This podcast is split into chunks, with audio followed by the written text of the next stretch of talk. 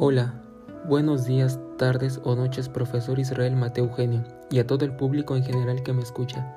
Soy Eric Alejandro Jiménez Granados, alumno de la UNAM, Escuela Nacional Preparatoria Plantel número 6, Antonio Caso, de sexto grado, grupo 661.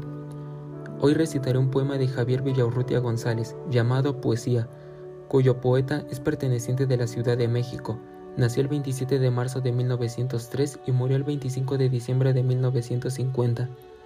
Pertenece al grupo de poetas los contemporáneos. ¿Pero quiénes eran este grupo? Era un grupo de jóvenes intelectuales mexicanos que difundieron innovaciones del arte y cultura en la sociedad mexicana de la primera mitad del siglo XX.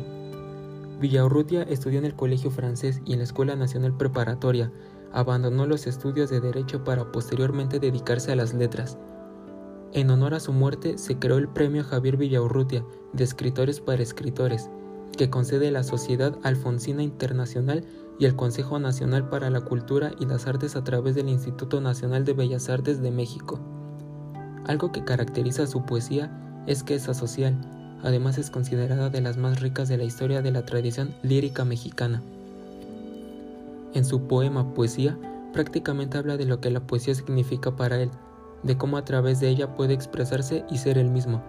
Nos cuenta de cómo nace esta, cómo se da su escritura, nos la deja ver a través de una metáfora muy hermosa, y dice que él se refleja en ella, ya que considera la poesía como un espejo y que además lo deja desnudo en cuanto a sus emociones y sentimientos, ya que todos estos se ven plasmados en sus obras. Poesía.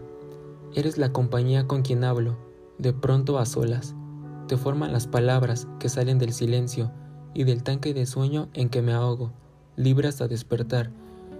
Tu mano metálica endurece la prisa de mi mano y conduce la pluma que traza en el papel su litoral.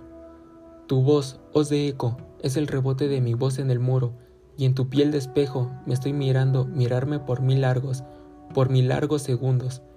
Pero el menor ruido te ahuyenta y te veo salir por la puerta del libro por el atlas del techo por el tablero del piso o la página del espejo y me dejas, sin más pulso ni voz y sin máscara, sin máscara como un hombre desnudo, en medio de una calle de miradas. Muchísimas gracias por su atención. Le mando un cordial saludo y un abrazo en espera de que usted y su familia se encuentren muy bien. Gracias.